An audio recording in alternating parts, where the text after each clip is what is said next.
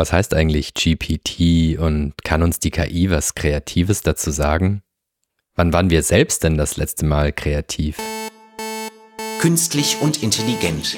Philosophie checkt KI. Kluge Maschinen in unserem Alltag. Es ist die mächtigste Erfindung in der Geschichte der Menschheit. Die Delegation an die Maschine. Mein Name ist Fabian Wareslohner. Ich bin Dozent für Philosophie und ich spreche in diesem Podcast über die Fragen, die KI eigentlich an uns stellt. Ganz ohne Technik-Euphorie oder Untergangsfantasien. Und die Philosophie hilft uns hoffentlich dabei. Ja, künstlich und intelligent, die dritte Folge. Heute geht es um Kreativität. Und wie immer nicht nur um die der KI, sondern auch um unsere eigene. Ich habe in den vergangenen Folgen häufig über ChatGPT gesprochen, den Chatbot von OpenAI. Das war nicht sonderlich kreativ, gebe ich zu. Es gibt ja auch viele andere KI-Werkzeuge, aber das Sprachmodell hinter ChatGPT, GPT, hat für uns hier den Vorteil, dass es einen ziemlich sprechenden Namen hat. Wenn wir nur wüssten, was GPT heißt. Ist das eine Abkürzung vielleicht für große planetarische Technik oder so? Also haben wir schon eine erste Rückfrage von ChatGPT an uns. Was sagen wir denn, wenn wir GPT sagen? Die zweite Frage muss dann aber auch sein, was steckt technisch dahinter und inwiefern ist da etwas Kreatives dran? Bei Kreativität ist es ähnlich wie bei GPT. Was meinen wir denn, wenn wir sagen, etwas oder jemand ist kreativ? Also zum Beispiel eine kreative KI oder eine KI, die kreative Aufgaben löst die nicht nur auf Fragen mit Wissen antwortet, sondern auch Texte generiert, Gedichte zum Beispiel oder Erzählungen. Oder KIs, die reihenweise Gemälde erzeugen oder neuerdings auch gar nicht so schlechte Videos. Im Grunde ist künstliche Intelligenz zwar selbst künstlich, aber sie kann auch wieder etwas künstlich erzeugen. Etwas Künstliches, nicht unbedingt etwas Künstlerisches. Oder vielleicht doch?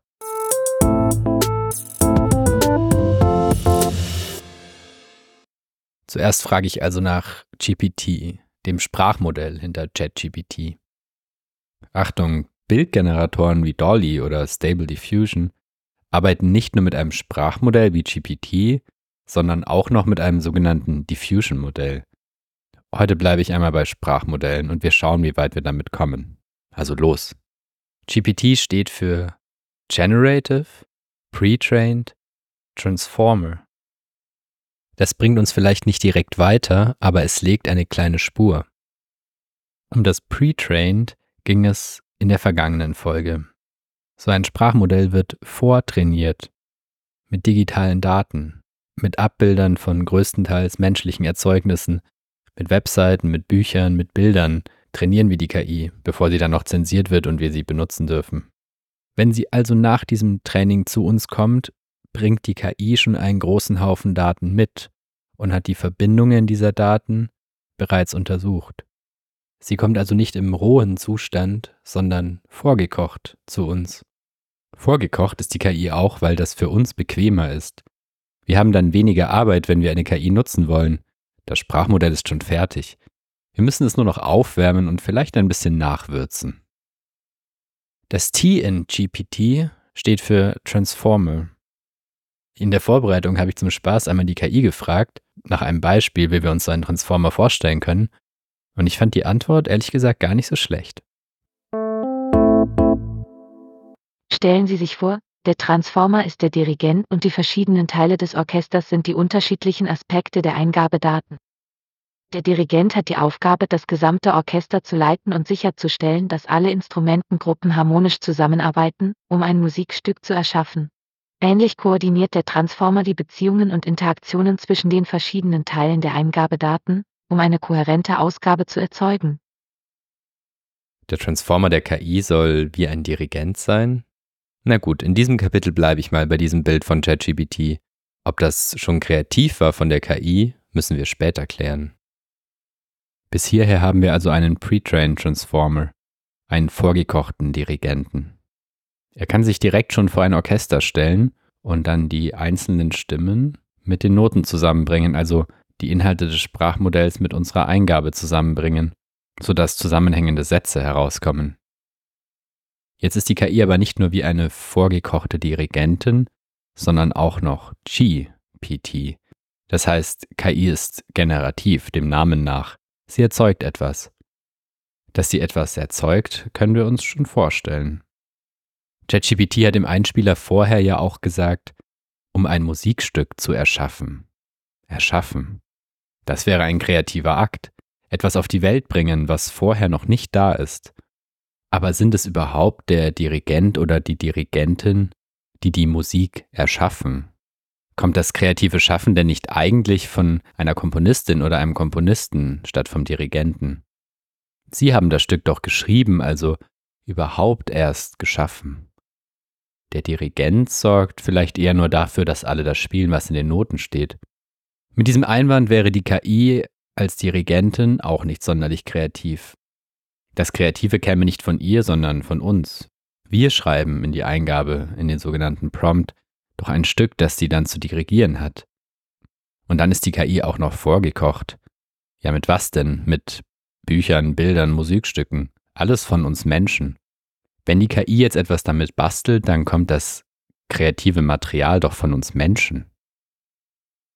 Ja, mit diesen Einwänden wären menschliche Dirigentinnen und Dirigenten wohl nicht sehr glücklich. Als würden sie nur dafür sorgen, dass die MusikerInnen nur das spielen, was in den Noten steht. Und als wäre ihre Ausbildung nichts anderes gewesen, als dass sie lauter Stücke von anderen gelernt haben.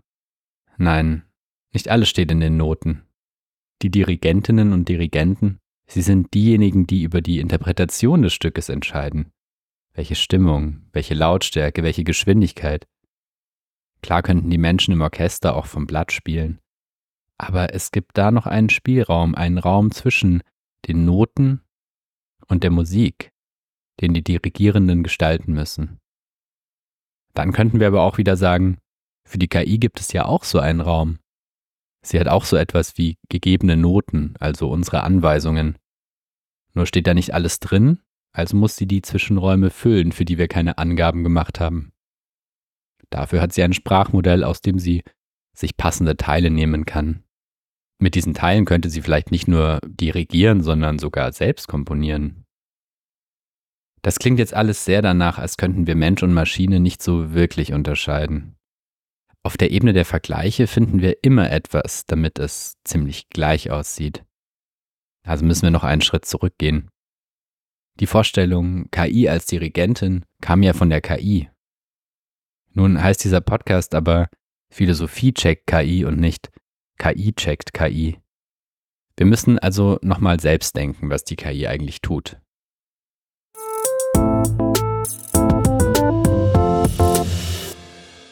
Ja, was macht eine KI, wenn sie kreativ ist?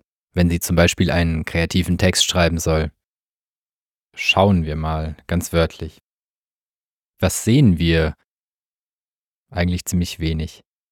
Denn wenn wir ChatGPT eine Aufgabe geben, dann blinkt der Cursor ein paar Mal und der Text kommt in Schüben. Manchmal nur ein weiteres Wort, dann mehrere Wörter auf einmal aber nicht, weil die KI eine Pause macht oder in der Zeit erstmal weiterrechnen muss. Das sollen wir uns zwar vorstellen, in Wirklichkeit hat OpenAI die KI so eingestellt, dass sie aussieht, als würde sie einen Text schreiben. In Wirklichkeit geht das viel schneller, so dass die Ausgabe schon nach kurzer Zeit fertig wäre und ins Feld kopiert werden könnte. Trotz dieser Täuschung steckt doch etwas vom Vorgehen der KI in dieser stückweisen Ausgabe. Die KI generiert nämlich Schritt für Schritt den Text und sie berücksichtigt dabei unsere Eingabe, aber auch das, was sie bereits generiert hat. Generieren heißt hier so viel wie berechnen. Die KI berechnet immer das nächste Wort oder Zeichen und hängt das an das Bestehende an. Das ist ja fast wie das Partyspiel, bei dem man reihum immer ein weiteres Wort anhängt. Könnte lustig werden. Nur, dass die KI das mit sich selbst spielt und deutlich schneller ist und außerdem gut aufpasst, dass nichts Sinnloses oder Obszönes rauskommt, sondern dass der Text so ähnlich aussieht, wie sie es aus den Trainingsdaten gelernt hat. Aber ist die KI jetzt kreativ? Das ist keine Frage, die wir einfach mit Ja oder Nein beantworten können. Das zeigt schon die große Debatte darüber. Ich habe auch keine eindeutige Antwort auf die Frage, aber was ich sagen kann und was auch dieser Podcast tut, die KI-Entwicklung hält uns Menschen hier ein weiteres Mal den Spiegel vor, dass wir dem auf den Grund gehen sollten, was überhaupt Kreativität heißt und wie Kreativität bei uns Menschen aussieht. Wir haben uns jetzt angeschaut, was die KI tut, wenn sie sozusagen kreativ ist, nämlich Teile nach komplexen Wahrscheinlichkeitsmodellen aneinanderfügen. Fügen wir Menschen nicht auch einfach nur bestehende Teile neu zusammen? Wie ist das denn mit unserer Kreativität? Ja, vermutlich machen wir oft genau das, irgendwelche Teile zusammenfügen, die es schon gibt. Wie wenn wir ein IKEA-Regal zusammenbauen, können wir auch Texte schreiben. Das muss in die Einleitung, das kommt in den Hauptteil, das soll in den Schluss. Das funktioniert. Wir könnten allerdings wenigstens versuchen, es anders zu machen, als es eine KI tun würde, mal so als kreative Aufgabe. Denn das Zusammenfügen von Teilen ist noch nicht kreativ, weder bei uns noch bei der KI. Kreativ im Sinne von wirklich schöpferisch oder neu ist am Ende vermutlich nur sehr wenig. Ich habe in der ersten Folge gesagt, dass die KI künstlich heißt, weil sie etwas nachmacht, so wie das Aroma im Joghurt die echte Erdbeere nachmacht. KI imitiert also etwas, im Fall von Kreativität, menschliche kreative Erzeugnisse, also Ergebnisse kreativer Prozesse. Ja, interessant ist es aber oft, sich nicht die Ergebnisse anzuschauen und endlos darüber zu diskutieren, ist das jetzt kreativ oder nicht, sondern mal auf den Prozess zu schauen, auf die Bewegung hin zu diesem Ergebnis. Auf den KI-Prozess habe ich jetzt ein bisschen geschaut. Könnte ich abschließend noch etwas über den kreativen Prozess bei uns Menschen sagen?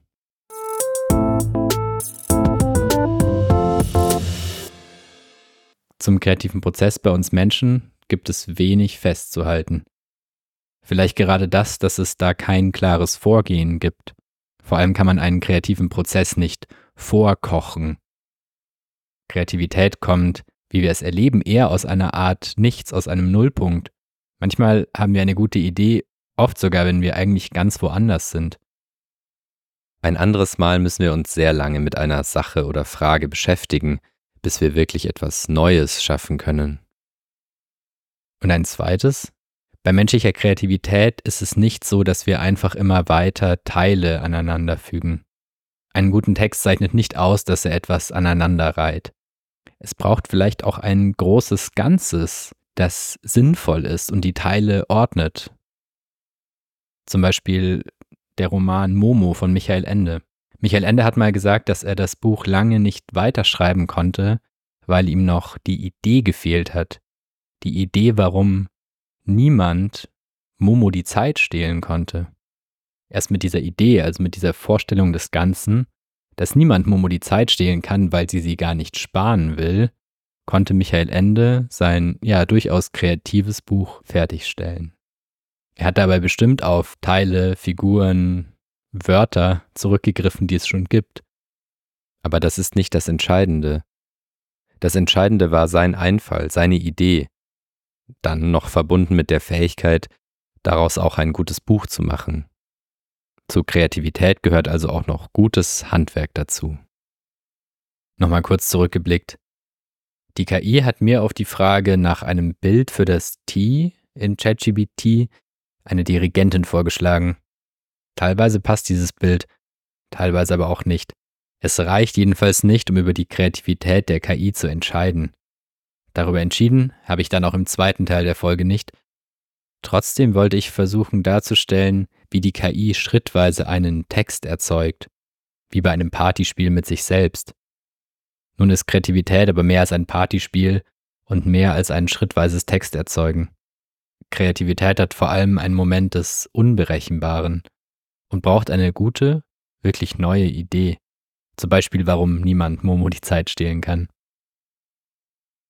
War die Idee der Dirigentin von ChatGPT jetzt kreativ oder doch nur wieder aufgewärmt und nicht sonderlich frisch? Eure Gedanken dazu könnt ihr mir gerne in den Kommentaren zu dieser Folge dalassen. Das war nämlich schon die dritte Folge von Künstlich und Intelligent. Und egal, ob ihr gerade neu dazugekommen seid oder schon länger mitdenkt, ich würde mich freuen, wenn ihr mir eine kleine Bewertung oder Rückmeldung dalasst und den Podcast weiterempfehlt. Bis in zwei Wochen. Künstlich und Intelligent. Ein Podcast von Fabian Barislohner.